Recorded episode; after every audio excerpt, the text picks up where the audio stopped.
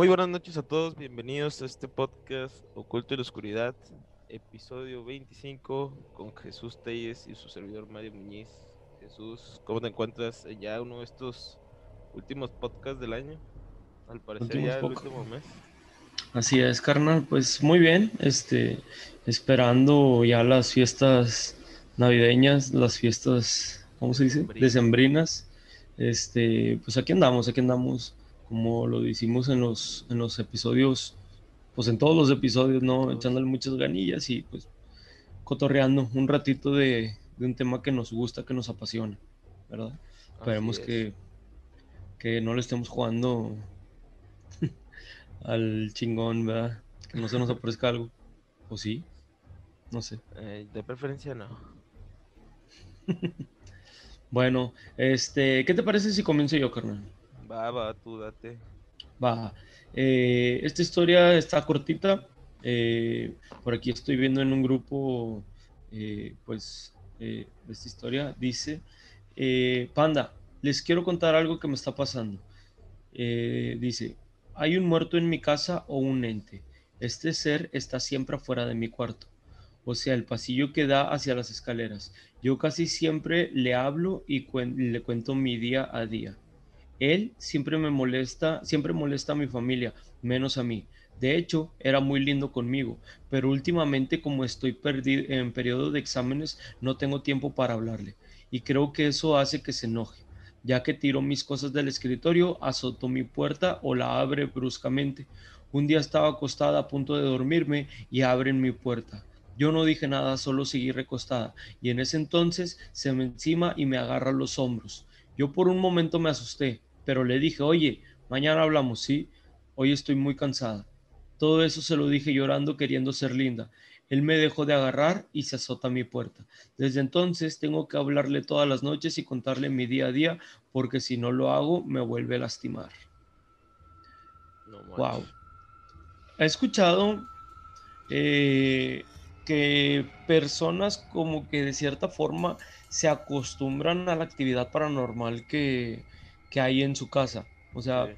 se acostumbran al hecho de escuchar eh, que se mueven las sillas, que, se, que les abren la puerta o que les prenden y apagan los focos. Eh, y como que de cierta forma lo toman a, a broma, ¿no? Pero ya el hecho de que te, que te agarren, o sea, que sientas algo Sí, que sea físico. físicamente, sí, no, no manches, o sea, no, no sé si esto sea real, pero si es real, madres, o sea, qué, qué difícil acostumbrarse a eso, güey. Sí. No sé, güey. Deja tú todos los días tener que hablar con él, contarle tu, tu vida, porque si no te, te lastima. Pero, ay, güey, pues sí, no sé, qué necesidad. ¿Sabes? Ya habíamos hablado de, de- se supone que hay unos, unas entidades que abusan sexualmente Ah, de, sí, tanto hombres como mujeres. Se llaman incubos y sucubos, algo así. Y según uno es para los hombres y uno es para las mujeres. Quizá, bueno, al menos en este caso que se menciona que es una chica, este, quizá sea algo de ese estilo, güey, no sé. Porque Aunque- pues, Que el Incubus era en los sueños, ¿no? mm, verga, güey. Bueno, ahí sí me agarraste en curva, la neta no sé. No me acuerdo, pero me suena que era de que abusaban sexualmente, pero en los sueños. Ah, o sea, sí, sí, eso es lo... En teoría sí es así, pero son dos, uno con mujeres y uno con hombres. Ah, entonces, pues bueno, esa sería mi, mi primera historia de hoy, carnal. Este, me llamó la atención por, por eso que te digo. Ah, creo que ya te había mencionado antes que tengo un primo que, haz de cuenta que su abuelita, sus abuelos, que son maternos, viven en la misma cuadra de, de nuestros abuelos, o sea, de, ¿De los suyos? Sí, haz de cuenta que los abuelitos de mi primo, de, de la familia donde pues yo, yo soy su primo, vivimos en la misma cuadra o viven eh, en la misma cuadra que la otra familia, que la, la... O sea, ¿cómo te explico? Mis tíos se conocieron en la cuadra, güey, pues, Sí. ¿va? Entonces, ah, de hecho viven ahí atrás de la, de la casa de güey. Ah, Entonces, este, bueno, Bollo es un camarada, un saludo, pues sí, sí, está escuchando esto. Eh, en la casa de sus abuelos maternos, ahí se apareció una niña, güey. Decían que se, que se apareció una niña. Creo que ya lo había mencionado anteriormente, güey. Pero al principio, o sea, pensaron que eran cositas bien X. Nada más que la tía de mi primo se embaraza, tiene una niña, estamos hablando que eh, la niña chiquita les lleva como, bueno, los grandes le llevan a la chiquita como, no sé, güey, ¿qué te gustan? Unos 17 años, güey. O sea, es mucho, mucha la diferencia, ¿no? sí. Entonces, ya cuando estábamos grandes, eh, porque sus, sus primos pues estaban un año, dos años más grandes que, que yo, ¿no? Entonces, todos nos, siempre nos llevábamos bien. Ya que, ya que estábamos grandes nosotros, que la niña tenía unos cuatro años, cinco años, güey, eh, veíamos que la niña jugaba sola, güey. Sea, pero de esas de que Ah, avienta en la pelota, sí, güey, de que avienta la pelota y de repente veíamos como que la pelota se le regresaba y ella decía, no, es que estoy jugando con mi amiga. Acá, chinga, pues espérate si no hay nada. Y empezaron a pasar cosas raras, güey. o sea, empezaron a, a prenderle los focos, de repente dicen mucho que, que la actividad que ellos sentían era en el baño del segundo piso y que según cuando tú entrabas, tú sentías que te empezaban como a susurrar o te empezaban como, como a soplar en, en el oído, güey. Y de que, ah. No, pues quién sabe, pero, pero ellos de cierta forma como que se acostumbraron a eso, güey. De que, ah, es la niña, es la niña. De que, madres, o sea, ¿cómo te acostumbras a, a una entidad en tu casa, güey? No lo entiendo. Hablando de las voces, ¿viste la película que te dije? Sí, sí, sí, ya la vi. Eh, está buena. Me agradó. Tiene un screamer que la neta no me esperaba. O sea, sí tiene buenos screamers, pero tiene uno en específico que me gustó, que la neta no esperaba. O sea, sí lo esperaba, pero no cuando sucedió, ¿sabes? Me lo cambió. Estaba bueno. Y habla, pues igual de de la familia que llega a la casa y empieza a escuchar voces. El niño.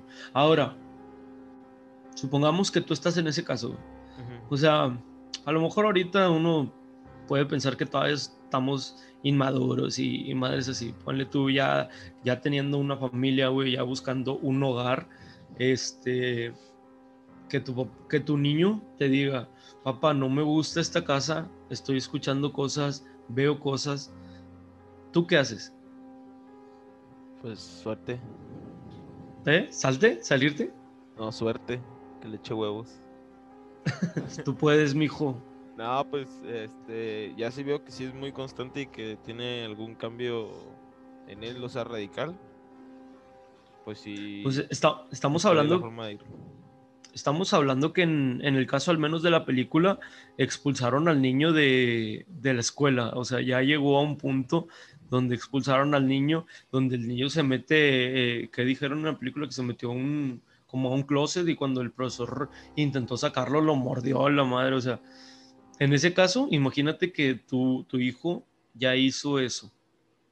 No, pues y que te- ya busco a ver cómo salir. O ayuda. Porque ahí no busco ni ayuda, güey.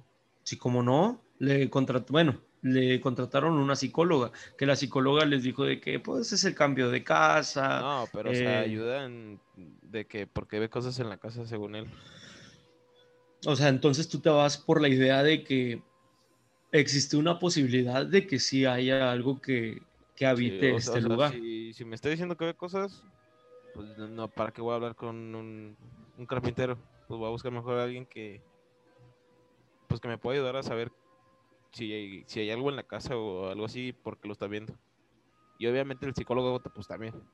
Ándale, porque a lo que voy es esto, sí, o sea, a lo mejor uno, uno puede pensar de que, porque sí es creíble, o sea, sí es creíble de que a, a un niño le afecte el, el Sí, cambio de casa, el alejarse de sus amigos, el, el que le cambies la rutina. Hay, hay muchas personas que se vuelven locas si le modificas algo de su rutina, o sea, sale, salen de, de lo que están acostumbrados a hacer tan habitualmente, que, que si les cambias algo ya haz de cuenta que mm, se pierden, se friquean, no saben qué hacer. Entonces sí se entiende, pero yo creo que pocas personas sí entenderían de que, ok, ya le puse un psicólogo, el psicólogo me dice esto, a lo mejor una segunda opinión, no lo sé, este, quizás algunos exámenes médicos, pero ya llega un punto donde el niño dice que, sigue viendo cosas, oye, pues bueno, vamos a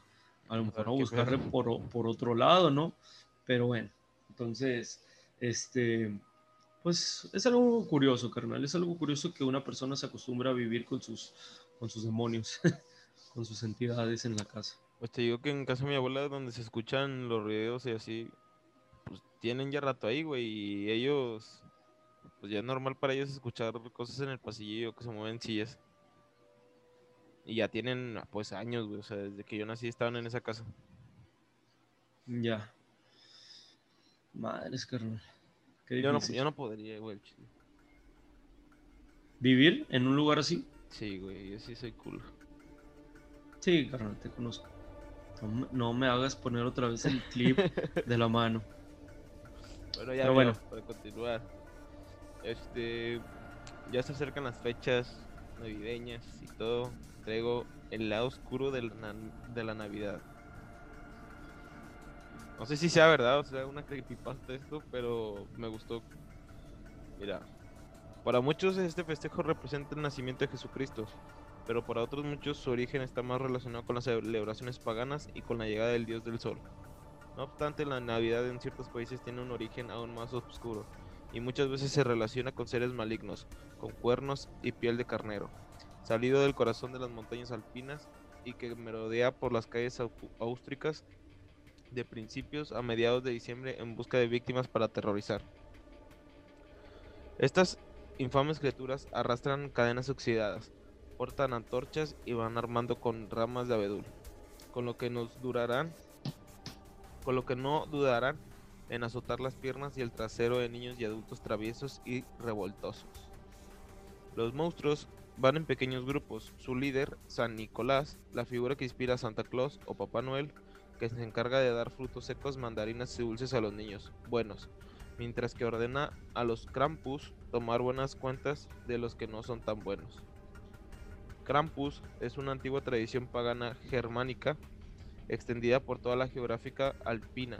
En su origen, los pobladores alpinos de lo que hoy en día es Baviera se vestían con pieles y huesos de animales y tenían sus caras con carbón a finales de otoño, reuniéndose en otro en torno a hogueras en un intento de asustar a los demonios del invierno. Figuras similares al Krampus con distintos nombres se encuentran en Alemania, Suiza, Italia, Eslovenia o República Checa. Y es todo. ¿Has visto has visto esa película? ¿Cuál? Hay una película que se llama Krampus y habla precisamente, sí, sí, sí, habla precisamente de eso. Por aquí, no sé, de cualquiera de los dos lados les voy a poner una imagen. Este habla precisamente de, eso. En la, en la, película narra de que. no, me acuerdo cómo, cómo, era la trama. Según yo, eh, llega como que una visita a pues a festejar la Navidad, ¿no? O la, la ah, Nochebuena. O sea, sí, sí es verdad eso de que son de Navidad. Sí, sí, sí, es, es, es, ¿cómo te puedo decir? Es lo contrario a Santa Claus, o sea, tal cual, güey. Mira, te, te, voy a platicar. Haz de cuenta que en la trama de la película llegan a una casa a festejar, ¿no? Familiares, creo que son hermanos o tíos o no sé qué onda, ¿no? y no sé si era la abuela o el abuelo que estaba, estaba enojado, estaba molesto por el hecho de que no, o sea, que había muchos conflictos en, en la familia, de que discutían por cosas bien pequeñas, mucha envidia y cosas así, ¿no? Entonces, él advertía que, que, va, va, que no va a llegar Santa Claus que va a llegar su, ¿cómo le decía? Su alter ego, que era Krampus, sí.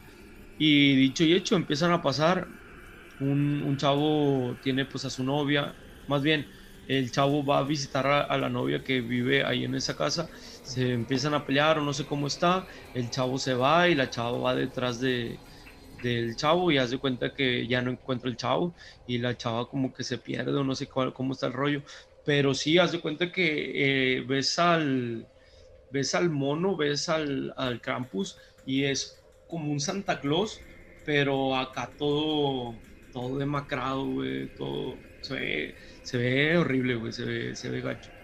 Este, como les comento, ya por aquí les vamos a andar poniendo la imagen de, de lo que sería la película de Krampus. Es más, creo que hay dos, no estoy seguro, pero de que existe la película, sí existe la película. O sea, la película se llama Krampus, así como... ¿Krampus? No, Igual te mandé eh, fotos ya de la historia. Este, se ve chido, es un, como un arte conceptual, eh, pero está muy bien dibujado. Y viene una foto con San Nicolás. Es que se supone que aquí no, no es con Santa Claus, o sea, se supone que va con San Nicolás. No sé si también salga la película que tú dices. Mira, esta es la. Krampus. Ah, ok. El, terror de la Navidad. Y. Bueno. Está, la neta, está, está buena la película, o sea, entretiene, está palomera. A ver si la veo, y más en estas fechas. Sí, pónselas en Navidad a tus familiares o se comportan o se comportan. Bueno, mira, carnal, esta historia me llamó la atención solamente por el, el título. Dice, reencarné en mi nieta para vengarme. Ah, cabrón. Dice, jamás, jamás conocí a mis padres y a estas alturas ya ni me interesa crecí en un orfanato, siendo víctima de innumerables malos tratos y abusos por parte de mis compañeros como de mis tutores. Soñaba cada noche entre lágrimas con tener una familia, un esposo amable que me protegiera e hijos a quienes poder proteger. De niña jamás supe lo que era una palabra de cariño o una caricia de amor. Solo las asquerosas manos que me tocaban de forma inapropiada vivían en el infierno. Vivían en el infierno. A los 15 años conocí a Leonel el hijo del señor que llevaba las verduras al orfanato. Acompañaba a su padre y se notaba que era muy trabajador. De él fue la primera vez que recibí un cumplido y una palabra de cariño. Se sentía tan bien. Lo esperaba cada martes que llegara con el pedido y así nos fuimos enamorando. Al cumplir los 18 ya podía salir del orfanato. Leonel vino con un ramo de rosas y me recibió con mi primer beso de amor.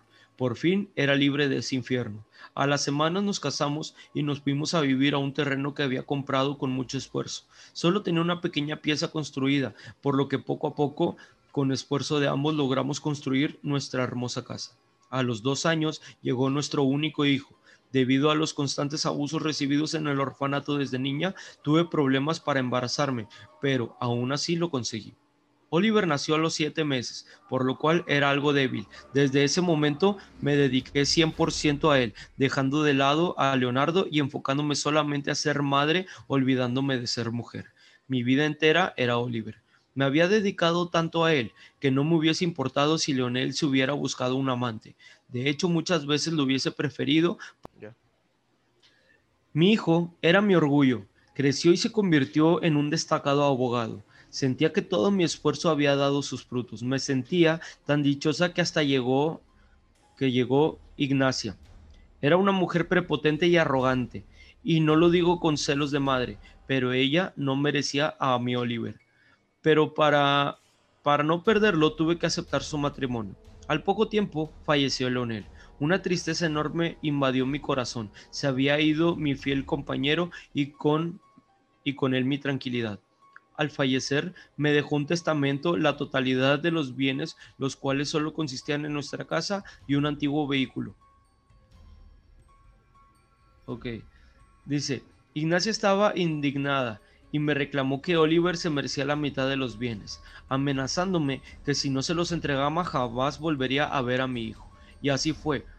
Le dijo que tenía una grave enfermedad, que solo un tratamiento en una gran ciudad en donde hubiera buenos médicos se podría recuperar. Así se alejaron de mí y jamás los volví a ver.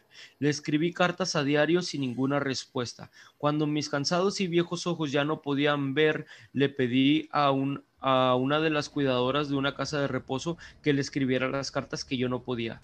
Mis últimos días fueron tristes. Terminé de la misma forma que comencé mi vida, sola, rodeada de extraños y todo mi esfuerzo por mantener una familia quedó en nada. Cuando llegó momento, mi momento de partir, no sufrí. Me fui con el recuerdo del nacimiento de mi hijo y al final de ese túnel, cuando llegué a la luz, me estaba esperando mi amado Leonel. Me arrojé a sus brazos y le pedí perdón por no dedicarle el tiempo que se merecía. Él no dijo nada, solo sonrió y volvió a sentir su amor. Entendí que me había perdonado. Llegó muy momento de trascender, pero había algo inconcluso que me tenía inquieta. Mi hijo. Le hablé a Leonel que no quería irme con él y que nuevamente debía optar por mi hijo. Él nuevamente entendió y me dejó partir.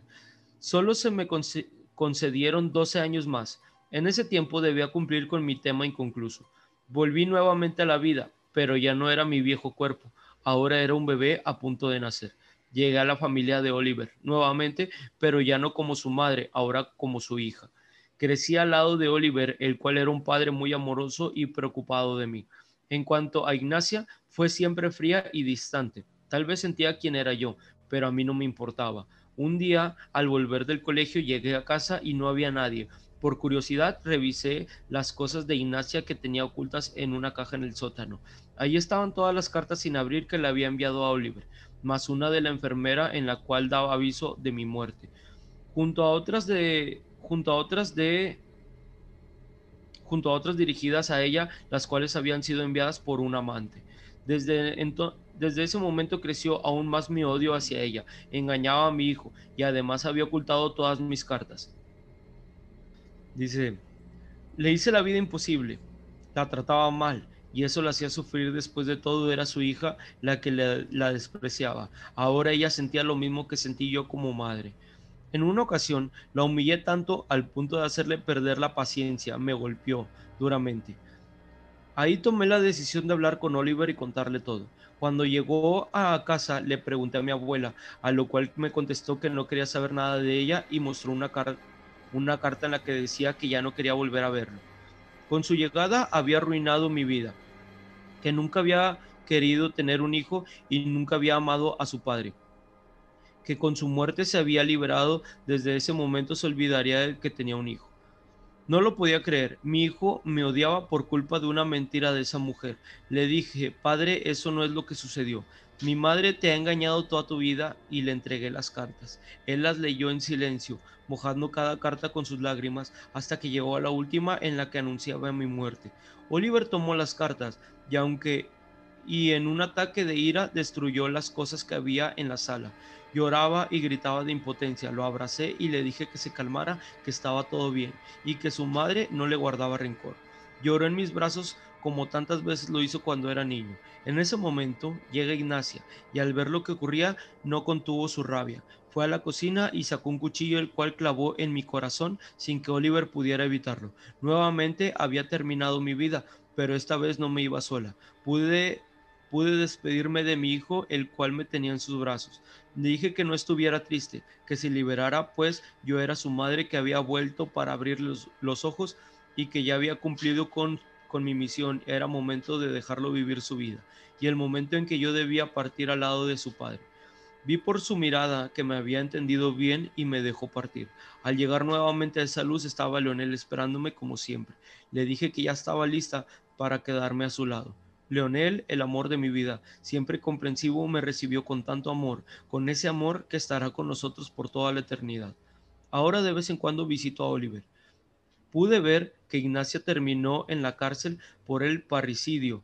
Le dieron cadena perpetua. En cuanto a mi hijo, encontró a una buena mujer que me dio dos hermosos nietos. Tiene una buena vida, se ve que está en paz. Cada vez que podemos con Leonel nos presentamos en sus sueños para darle un abrazo, así como también lo hacemos con nuestros nietos a los que les cuento historias de fantasías. Ellos ya no reconocen como sus abuelitos. Lo sé por los dibujos que nos han hecho y que tienen pegado a la pared de su habitación. A pesar de que ya no estoy en vida, conseguí cumplir mi sueño de tener una familia. Ahora descanso en paz junto a mi Leonel. me gustó, me gustó. Pues está, está interesante. Y volvemos al tema de las reencarnaciones. ¿Será que sí se puede? ¿Y, y por qué? O sea, si todos pueden, o gente en específico, o, o qué. Creo que ya habíamos mencionado y si no, si no lo he mencionado aquí es porque esta, esta chava me había explicado que, ¿cómo? Que el alma tiene, o sea, cada alma tiene siete vidas. Siete, veces, pero... siete vidas, ocho vidas, algo así. Y que uno va sintiendo cómo cada vida o sea, uno va sintiendo en qué etapa de su vida está, o, más bien en qué etapa del alma estamos, ¿no? Que ah, según a lo que yo entendí, no sé, la verdad, podría equivocarme, pero según a lo que yo entendí, cuando el alma es nueva o está fresca o no tiene, como quien dice, cicatrices, pues eres una persona muy alegre, muy muy como emotiva, muy sentimental y cosas así. Y poco a poco eso como que se va perdiendo con las reencarnaciones, no sé, quiero, quiero, quiero suponer eso. O a lo mejor no, no sé, güey. O a lo mejor sí existen las reencarnaciones, pero son pocos los casos que pueden recordar sus vidas, sus vidas pasadas. ¿no? sé, son... Ay, güey, es que es un tema muy extenso que no, no conocemos, la neta. Nada. La verdad. Pero sí está muy interesante. Este, así continuando con tu historia, ¿tú cómo crees que, que le afectaría al señor que se le murió su hija y luego que saber que su hija era su mamá? Mm. Madre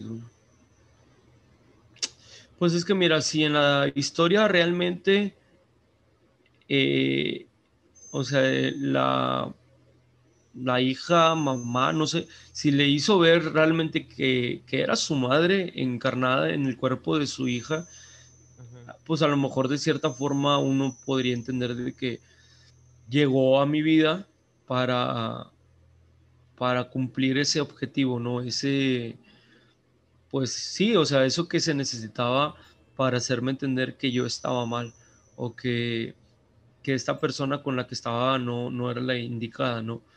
Entonces, claro, vas a sentir tristeza porque estamos hablando, creo que fueron 12 años, 12 años que estuvo, entonces, o claro que lo vas a resentir, pero a lo mejor de cierta forma uno se sentiría aliviado de, de que, ok, ya entendí todo, eh, que, que mi mamá no me odiaba, que realmente me quería, que realmente me amaba, a lo mejor se siente mal por lo que pasó, de que pensó que, o sea, de que ya no la vio, ya jamás la, volvió a ver, pero de cierta forma quedaron bien, ¿no? O sea, como que recibió ese perdón de parte de, su madre y pues, no sé, es una cosa con otra, carnal. Se va a sentir mal, sí, pero tranquilo, En paz. Así es. Vamos con la siguiente, carnal. Mira, esta se llama La Cueva del Diablo de Ixtapalapa. Hablando de la Cueva del Diablo, Jesús y yo vamos a ir a Mazatlán en agosto. ¿Tú sabes Cueva del Diablo? No, pero quiero ir. Bueno, voy a investigar a ver si podemos entrar porque dice Nancy que no se puede entrar, o sea que nomás es por fuera. Este, y que hay una reja donde sí puedes entrar, pero pues ya no sé si sea tu pedo o qué. Este, pero estaría interesante. Vamos, Jota. Sí, yo sí. Va. Digo, porque con eso de que eres medio asustadizo. Cállese, güey. Claro que no. bueno, mira. Eh, la cual el diablo de Ixtapalapa. Cuenta la leyenda que muchos entraron ahí y nunca volvieron a ser vistos, ni vivos ni muertos. Distintas historias lo atribuyen a la presencia de fuerzas paranormales y lo más escépticos a su complicada forma de letra L que confunde a quienes llegan a su interior. Se trata de la llamada Cueva del Diablo en Ixtapalapa, el oriente de la Ciudad de México, la más famosa de un conjunto de 144 cuevas que se encuentran en el Cerro de la Estrella, un lugar sagrado para los antiguos mexicanos. y donde cada año se realizan las representaciones de la Pasión de Cristo más famosas en el país. La leyenda narra su extraordinaria extensión y sus cualidades místicas, pero cuando la exploramos percibimos sus estrechas dimensiones. Tal vez era más grande, pero hoy está asolvada. Al fondo encontraremos restos de brujería reciente, reminiscencias de su importancia ritual de antaño. Escribió en 2001 el espiólogo mexicano Antonio Montero. Entre el inframundo y otras dimensiones, muchas de la gente que vive a los alrededores cuenta que escucha ruidos que salen de la cueva. Otros que se cuentan es que hay un viejito que le pide a la gente que acompañen y que cuando llega aquí a la cueva se mete con él adentro. Y, y, adentro cuentan que hay un lago enorme donde hay grandes riquezas y si la gente toma algo no logrará salir. Pero quien no toma nada puede salir para contar la historia, dijo el historiador Gerardo Torres. La leyenda asegura que en el lago se bañan patos de singular belleza, que tienen comida en abundancia, y al fondo se puede ver unas ollas repletas de monedas de oro, cuyo brillo llegaba hasta el exterior, lo que alumbra a quienes aceptaban acompañar al anciano que pedía ayuda.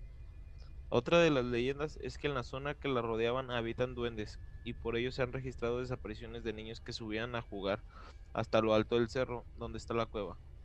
Una de sus entradas es tan pequeña que solamente un niño puede atravesarla. Pues es que siempre el nombre del diablo atrae a la gente y uno de niño pues quiere ir a ver. ¿Qué? Mis abuelos si me contaban los, los de muchos niños que se perdieron ahí. Yo no digo que los que se los chupó el diablo, como decimos acá. Lo que digo es que es un lugar muy peligroso. Dicen que tiene como 300 metros de profundidad y aparte también hay muchos animales que te pueden picar o morder. Yo sé también que mucha gente hacía brujería ahí, señaló un taxista de la zona. Forma parte de un sistema de cavernas que abarca desde Ixtapalapa hasta la Sierra de Guadalupe, entre el Estado de México y la capital, es decir, unos 65 kilómetros. También hay gente que dice que ve bolas de fuego, principalmente en fechas significativas como el Día de Muertos, que en México se festeja a principios de noviembre. Incluso existen quienes aseguran que es un enlace que permite viajar hacia otras dimensiones al encontrarse en una zona de montañas. Todos los cerros están catalogados como puntos de contacto por muchas personas que creen que estas cosas y también hay historias de este tipo alrededor de esta cueva, señaló el historiador. Se han presentado distintos casos de adolescentes, principalmente que estudian en escuelas cercanas y van al lugar esperado, vivir alguna experiencia paranormal, pero ya no regresan a sus casas. Hace tiempo dicen que se perdieron ocho muchachos que estudiaban en la secundaria y que nunca aparecieron. También hace poco salió una historia de los perros salvajes que estaban en el cerro, pero pues ya después la gente se dio cuenta de que nada más eran perros callejeros que la gente los había ido a dejar, narró un habitante de la zona cercana del Cerro de la Estrella. La cueva está rodeada por una valla de alambre para evitar el paso de los curiosos y así evitar más accidentes y desapariciones pero en distintas áreas tiene huecos que facilitan el acceso a los curiosos, quienes han logrado avanzar unos metros adentro. Aseguran que vieron restos de fogatas, botellas de aguas. Eh, sí, sí está. Creo se está trabando, carnal. Ya no. No, se, se escuchó bien trabado. ¿Pero fue poco? Más o menos. Bueno, o sea, tú continúa, tú continúa, no pasa nada. Igual voy a repetir el último párrafo. La cueva está rodeada por una valla de alambre para evitar el paso de los curiosos y así evitar más accidentes y desapariciones, pero en distintas áreas tienen huecos que facilitan el acceso a los curiosos, quienes han logrado avanzar unos metros adentrándose y aseguran que vieron restos de fogatas, botellas de agua, otros aseguran que en la oscuridad que priva en su interior se pueden ver rostros de calaveras. Yo no que me suena, yo no había escuchado de la cueva del diablo de Ixtapalapa. Yo tampoco, Garnón. Pero te pregunto, supongamos que vamos a una cueva. Ponle tú que no a una así que, que la llamen la cueva del diablo o algo así, una cueva X. Pero te encuentras un cofrecito con oro. ¿Lo agarras o lo dejas? Lo agarro. De ley, mexicano antes que nada. Ya está. No, pues yo también, carnal, ¿para qué te digo que no? Yo creo que todos la agarran. O sea, si es una cueva X, sí. Ya si te metes a la cueva del diablo y lo ves, pues ahí te lo piensas dos veces. ¿Lo agarras? llevas, pero ya lo pensaste. Lo agarras, pero estás culeado. Ah, está bien, carnal. Pues hay que ir, uno güey. en Mazatlán. Esto es en Ixtapalapa, en el Estado de México. Pero en Mazatlán hay una igual. Igual te voy a pasar las fotos de. No sé si esto es la entrada. Este. O sea, una foto X. No, se me hace que son fotos X. Pero la de Mazatlán sí tiene de que una reja roja con la cara del diablo arriba y viene la cueva del diablo. Pero pues esa es más turística. Ok, vamos a hacer esto. Eh, pa- me pasas las fotos de, de las de este relato de Ixtapalapa, las ponemos al inicio del relato y aquí al final ponemos las de Mazatlán. ¿va? Y voy a buscar a ver si hay historias de la de Mazatlán, que yo creo que sí. Este. De ley por la por el nombre de la cueva tiene que haber algún relato. Sí, pues por algo se ha de haber hecho conocido Sí. por ese nombre, ¿no? Sí, lo voy a Bueno, mira. el próximo eh, capítulo. A ver. Ya está. Mira, te tengo un, es que vi- bueno, vi una imagen que me dio curiosidad, desconozco si sea verídico o no, pero dice, ¿sabías que la máscara utilizada en Scream fue encontrada en una casa abandonada mientras buscaban lugares en donde poder grabar la película? Luego, intrigados por la historia de la casa y buscando en archivos, encontraron que en ese lugar se habían llevado a cabo más de seis torturas, tres de las cuales acabaron eh, en asesinato y otras dos en suicidio. Ok. Está curioso.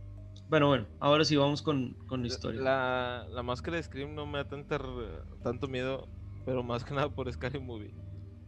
Sí, no, güey. Perdió. Scary Movie parece mucho del de la esencia de la máscara en sí.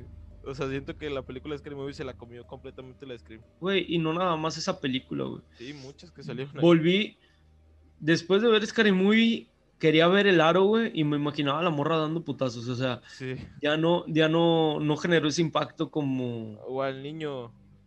no Ándale, el de la- sale el- ¿cómo del grito. Sí, Sí, que le hace como gato. sí, no. Sí, sí, sí. No, aunque Scary Movie, la, la neta, las, las primeras películas sí me gustaron. Sí, sí está bueno. Pero bueno, vamos con lo que sigue. Dice, híjole, esta historia está un poquito pesada, pero a ver cómo les cae. Dice, soy, un, soy psicóloga de niños. A mi consultorio llegó un matrimonio con su hija de 5 años. Llegaron desesperadas porque su niña veía un señor. Ella la llamaba señor sonrisa. Me suena mucho una historia de, de Dross. Todos los días a las 5 pm recibía a Beatriz en mi consultorio, Betty como le decían de cariño. Platicábamos de cosas triviales, cómo le fue en la escuela, cuántos amigos tiene, su color favorito, etc., para así ganarme su confianza. Así transcurrieron los primeros cinco días. Después de charlar un rato, le dije que me hablara de lo que le asustaba tanto en su casa. Betty puso cara de seria y pude ver en sus ojos miedo. Ese miedo que ya tenía mucho tiempo no veía y menos en una niña de 5 años. Toqué su mano y le miré los ojos y aún así y aún sin palabras ella entendió que yo estaba ahí para escucharla y ayudarla. Desde que nos mudamos a esa casa pasan cosas extrañas. Tengo sueños feos, jalan mi cobija en las noches y eso hace que despierte. Lo veo, veo al señor sonrisa con mi cobija en sus manos siempre, siempre Siempre grito. Llega mi mamá y dice que solo fue un mal sueño, pero yo sé que el señor sonrisa existe, pero solo yo lo puedo ver con esa sonrisa grande. Le pedí que me enseñara dónde se le aparece el señor sonrisa en la casa de muñecas que usé para que me mostrara, y ella señaló el sótano. Dijo que ahí siempre lo veía. Lo veía sonreír, por eso no le gustaba ir al sótano. Después de unas cuantas visitas de Betty a consulta, empecé a tener pesadillas con el señor Sonrisa. Me despertaba gritando y sabía que esa niña se metió en mi subconsciente tanto que ya la veía, ya veía al señor Sonrisa. No avanzaba en la terapia. Decidí visitar su casa. Toqué la puerta y abrió su madre Nelly y su padre Steve. Les dije que, que, no acostumbraba a visitar la casa de mis pacientes, pero necesitaba avanzar con Betty y pedí ver el sótano. Nelly dijo que si necesitaba algo gritara, ella tenía cosas que hacer. Le agradecí y bajé, estuve observando un rato, no vi nada atemorizante, era un sótano, eh, sótano menos tétrico que muchos otros. Estaba muy a su lado, lo seguí recorriendo y estaba un sillón, una mesa y algunos peluches. Me recosté en ese sillón, puse mi cabeza en el respaldo y empecé a sentir una angustia, miedo, terror. El aire me faltaba, tapé mi boca para no gritar. Mis ojos veían aterrorizados el techo, ese techo de madera y cómo se dibujaba una cara que ella, eh, cómo se dibujaba una cara en ella, una cara sonriendo. Al final lo entendí. Me despedí solo del padre de Betty. Su madre seguía ocupada y le agradecí dejarme ver el sótano y le extendí la mano. Él sostuvo y con una sonrisa me dijo, no tiene que agradecer, todo sea por ayudar a Betty. Apreté más su mano y él dejó de sonreír. Me dijo, ¿por qué la mirada? Solo le respondí, nada, tiene una hermosa sonrisa. Llegué a mi auto y la llamé y le llamé a la trabajadora social y le dije mis sospechas. Pedí que mandara una policía y llegara con ella. Arrestaron al padre. Cuando la policía lo interrogó, se derrumbó y confesó que él abusaba a su hija en ese sótano. Ok. O sea que el señor Sonrisas era su papá. Su papá. O la imagen que veía en el, en el techo del, del sótano. Madre, gente, gente retorcida, carnal. No, eso ya está de enfermos mentales. Pero bueno, con... ¿tienes algo más para nosotros tú, Mario? Eh, ¿Cómo cuánto crees que llevemos? Mm, ya llevamos bastantito, según yo. A ver, espérame. Eh, llevamos como 40 minutos.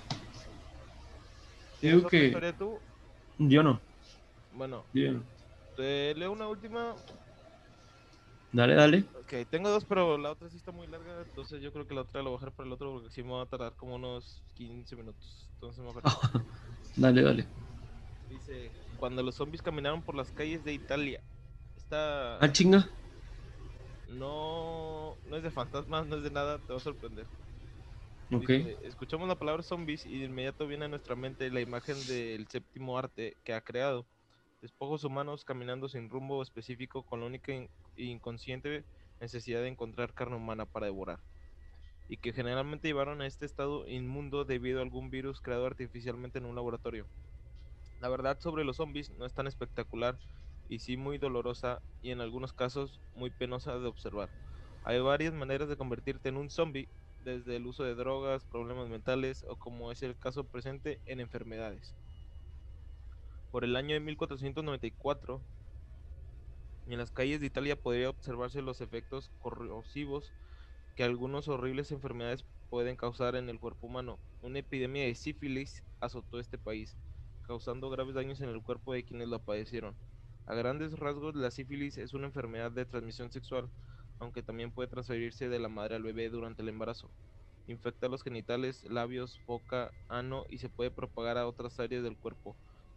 Provoca llagas que al principio no producen dolor y por lo cual puede que pasen desapercibidas. En la actualidad se cura relativamente fácil con antibióticos, pero obvio que si no se recibe el tratamiento adecuado a tiempo podría causar graves y quizás irreparables daños en las partes afectadas del cuerpo.